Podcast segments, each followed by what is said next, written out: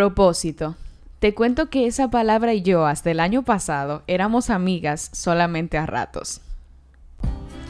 Hello, yo soy Ana Morillo y bienvenidos a este espacio donde hablaremos sobre Dios, sobre ti y sobre mí. En el episodio de la semana pasada estuvimos hablando acerca de cómo Dios no desperdicia nada y todo lo que permite en nuestras vidas es con el fin de utilizarlo. Utilizamos a Esther como esa historia que refleja esta gran verdad pues pasó de la orfandad al palacio, y su llegada al palacio no fue solo con la finalidad de llevar una corona, sino con la misión de ser ese instrumento dispuesto por Dios para preservar la vida de los judíos. Para que entiendas mejor, vamos a escuchar un poco más de esta historia. Esther fue llevada al palacio y halló gracia a los ojos de quienes la atendían y también a los ojos del rey. Pero mientras esto ocurría, también había un plan de destrucción gestándose para el pueblo.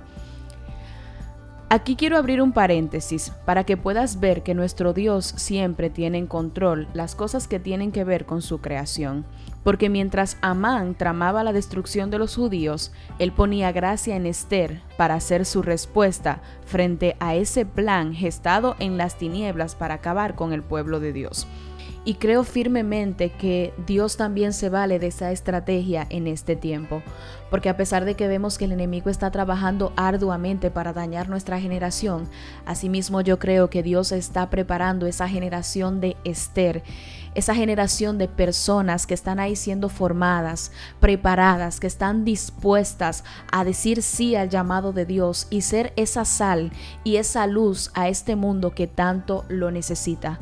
Así que, aunque veas que hay mucho veneno siendo esparcido, cree que también Dios está preparando su antídoto y cree que eres tú también uno de esos vasos que el Señor está llenando, que el Señor está preparando, que el Señor está valiéndose de todas las circunstancias que quizás te está permitiendo pasar para formar, para así ser luz y sal de esta tierra que tanto lo necesita. Ahora bien, sigamos con esta historia. El decreto fue lanzado, el edicto para dar muerte a los judíos fue lanzado, y Mardoqueo, que es por quien fue criada Esther, se enteró de esto. Al enterarse se vistió de silicio y de ceniza, y esto llegó a los oídos de Esther. Al ella preguntar, él le comparte el comunicado acerca del edicto que fue lanzado, y la respuesta de Esther fue la siguiente. Todos los siervos del rey y el pueblo de las provincias del rey saben que cualquier hombre o mujer que entra en el patio interior para ver al rey sin ser llamado, una sola ley hay respecto a él, ha de morir, salvo aquel a quien el rey extendiera el cetro de oro, el cual vivirá. Y yo no he sido llamada para ver al rey estos 30 días. Si vemos acá notaremos algo muy interesante. Esther en pocas palabras dijo, no puedo hacer nada. Y quiero que ahora te detengas un momento y evaluemos las dos respuestas a este problema dadas por las personas que eran parte de este pueblo. Vemos a un Mardoqueo que se vistió de silicio y ceniza, pero vemos a un Esther que puso las complicaciones antes de quizás la solución que ella podía hacer. ¿Se te parece conocida esta reacción de Esther? Porque te diré que es exactamente la reacción que muchos tomamos cuando estamos frente a algo en lo que Dios nos ha llamado a hacer respuesta, pero por las implicaciones que tiene no queremos accionar en eso. Obviamente Esther estaba en una situación difícil, pero si vemos en la palabra de Dios, realmente ningún llamado que provenga de Dios es fácil de hacer. O sea, nunca pienses que vas a caminar conforme al propósito de Dios para ti y que todo va a ser color de rosa. No, vas a tener que pagar un precio por cumplir con eso que Dios estableció. Porque recuerda que no es algo humano nada más. Estamos hablando de algo espiritual. Estamos hablando de que nos estamos parando en la brecha a favor de lo que Dios quiere hacer con la generación. Entonces eso va a costar. Eso va a costar sacrificio, pero también va a necesitar de determinación, va a necesitar gallardía.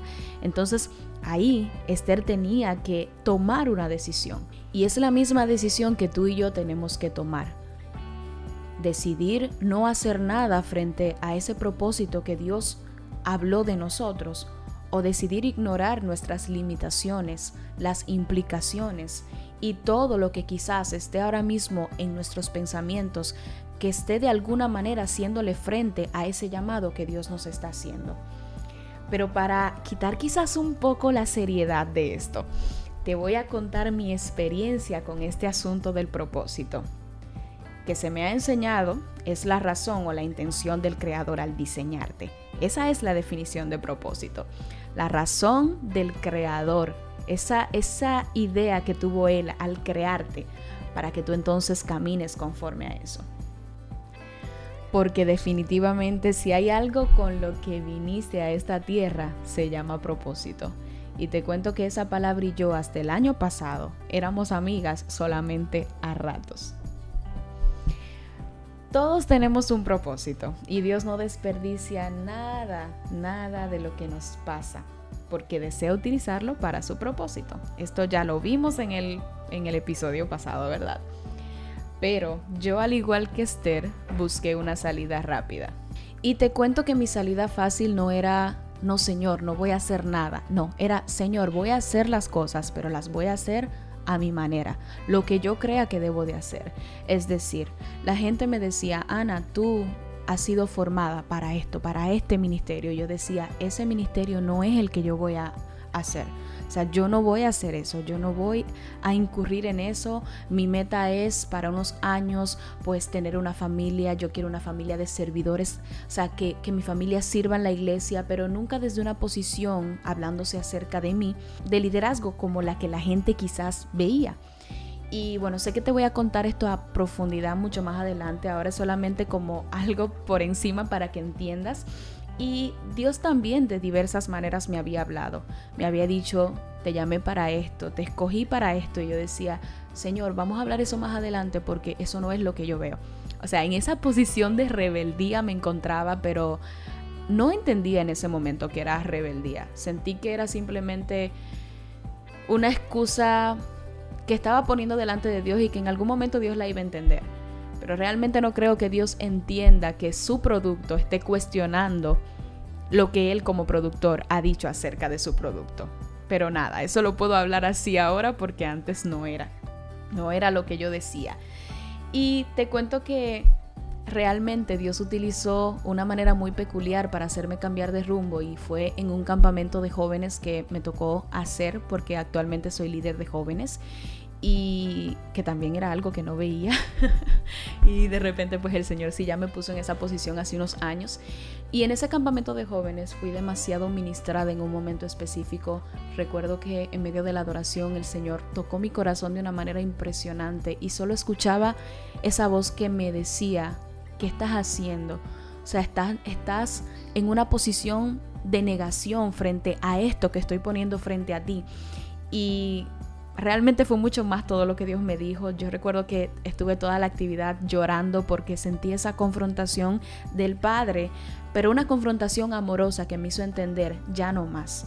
O sea, alíñate exactamente a las cosas que Dios ha dicho sobre ti y salí de ahí diciendo lo que tú quieras, Señor, cuando tú quieras, como tú quieras, y yo voy a decir, aquí estoy. Y esto te lo estoy contando más simple de lo que quizás ha sido para mí, porque quiero ampliarlo más adelante, pero sí quiero que sepas que hay dos posiciones que podemos tomar en la vida que nos eviten poder entender y caminar conforme a la razón de ser que nosotros tenemos. Una de ellas es no entender que realmente fuimos creados con propósito y otra no querer vivir conforme a ese propósito por las implicaciones que trae. En mi caso, yo estaba en la posición 2 no querer vivir conforme a ese propósito por sus implicaciones, porque sabía lo que demandaba, porque sé lo que demanda. Y quizás a veces esas demandas chocan con nuestros sueños, con nuestros intereses, pero créeme que no hay ningún sentido en nosotros estar caminando supuestamente en nuestros sueños que están totalmente divorciados al sueño de quien nos creó, porque va a llegar un momento en el que quizás puedas sentirte muy realizado en todas las áreas de tu vida, pero si no estás realmente caminando conforme a lo que Dios dijo de ti, esa realización no va a servir para confortar tu corazón y para hacerte entender que realmente estás aquí en esta tierra cumpliendo con una asignación real. Y yo tuve que desprenderme de quizás lo que yo quería, lo que eran mis deseos, incluso lo que eran mis aparentes sueños desde niña y decir, Señor, dame tus sueños y ponlos en mi corazón o sea, dime qué es lo que tú quieres que yo haga y yo lo voy a hacer. Y realmente costó el cambio de mentalidad, pero ahí vamos, seguimos trabajando en eso. Ahora bien, te quiero hablar del primer punto. En este punto, que es un punto súper delicado, porque cuando no sabemos para qué estamos en la tierra, o sea, cuando no tenemos un norte, pues somos propensos a hacer muchas cosas que pueden afectar lo que realmente deberíamos estar haciendo. Y no sé si me entiendes aquí, pero básicamente quiero decirte que si te sientes sin propósito, definitivamente tienes que tomar acción sobre esto, porque es peligroso ser una persona que no tiene un norte. Y aquí en este episodio yo no pretendo hablarte acerca de cómo descubrir tu propósito ni nada de eso.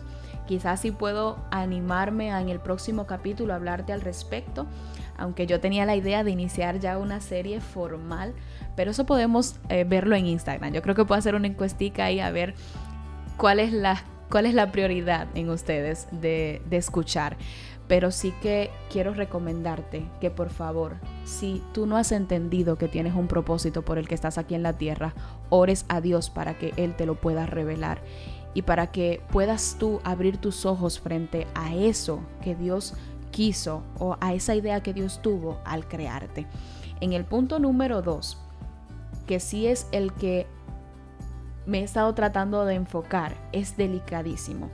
¿Por qué? Porque nosotros conocer lo que tenemos que hacer y no hacerlo por las cosas que implica, es como decirle al Señor, tú me pusiste aquí para esto, pero yo entiendo que tú te equivocaste. Quizás por miles de razones o por excusas o por nuestras propias limitaciones, realmente conocer lo que Dios estado esperando de nosotros o lo que Dios ha dicho sobre nosotros y no querer caminar en eso por alguna excusa, alguna limitación, alguna barrera. Es como decirle al Señor, estoy aquí, sé lo que quieres, pero no lo voy a hacer. Y realmente es como hacer un frente literal al Señor diciendo, tú lo decidiste, tú lo quisiste, pero realmente yo entiendo que no es así. Y realmente yo sé que puede sonar un poco duro, pero te comentaba que quiero ser hoy la función de Mardoqueo en tu vida. Quiero decirte como Mardoqueo le dijo a Esther, tú puedes decidir no hacer nada, pero Dios lo va a hacer de alguna manera. Porque es literalmente lo que él le dijo. Si callas absolutamente, respiro y liberación vendrán de alguna otra parte, pero tú y la casa de tu padre perecerán. En otras palabras, él tuvo que confrontar a Esther para que ella entendiera que la causa y razón por la que ella había llegado al palacio era exactamente para ser ese instrumento de liberación, para ser ese instrumento de preservación del pueblo judío. Y yo hoy más que todo quiero recordarte que Dios no quiere que se desperdicie nada de lo que Él ha formado en ti, pero que está en tus manos la decisión de permitirle cumplir ese propósito porque sé que en ocasiones has escuchado, lo que Dios dijo de ti se cumplirá aún por encima de ti. Hoy quiero aconsejarte que no te recuestes en eso, porque el pueblo de Israel salió con promesas de Egipto. Dios le había dicho que ellos iban a entrar a la tierra de Canaán, pero llegó un momento donde Dios dijo, ¿saben qué? Ustedes no van a entrar a la tierra prometida. No quiero que te recuestes en eso de que lo que Dios dijo de mí se va a cumplir por encima de mí. Quiero más bien que te veas ahora mismo en la posición de Esther, que miró las implicaciones y dijo quizás no puedo hacer nada, pero que tuvo un mardoqueo que le dijo, ¿quién sabe si para un tiempo como este has llegado al reino? Hoy quiero que tomes esta pregunta para ti. ¿Quién sabe si para un tiempo como este tú has llegado al reino?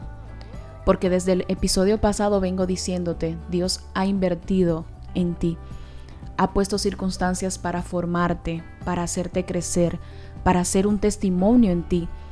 Te ha hecho pasar por situaciones que a veces no han sido tan favorables, pero que realmente han formado un carácter en ti. Y quién sabe si todo eso Dios quiere utilizarlo como tu propósito para un tiempo como este. por lo que sin pensar en las implicaciones, poniendo a un lado tus deseos y sentimientos y recordando que solo te sentirás pleno cuando estés caminando conforme a ese plan maravilloso que Dios tiene para ti, hoy quiero que ores a Dios para que si no lo has identificado aún, identifiques tu propósito y tomes la decisión cada día de vivir conforme a Él. Este episodio ha llegado a su final, esperando en el Señor que sea de confrontación para ti para que identifiques tu propósito y tomes la decisión determinante de caminar en él. Nos vemos la semana que viene. Vamos a ver qué vamos a hablar porque vamos a hacer una pequeñita encuesta en Instagram para ver si quieren que hablemos acerca de cómo descubrir tu propósito o otra serie que pues también les voy a colocar ahí. Gracias por ser parte de esto. Les amo y les mando un fuerte abrazo desde acá.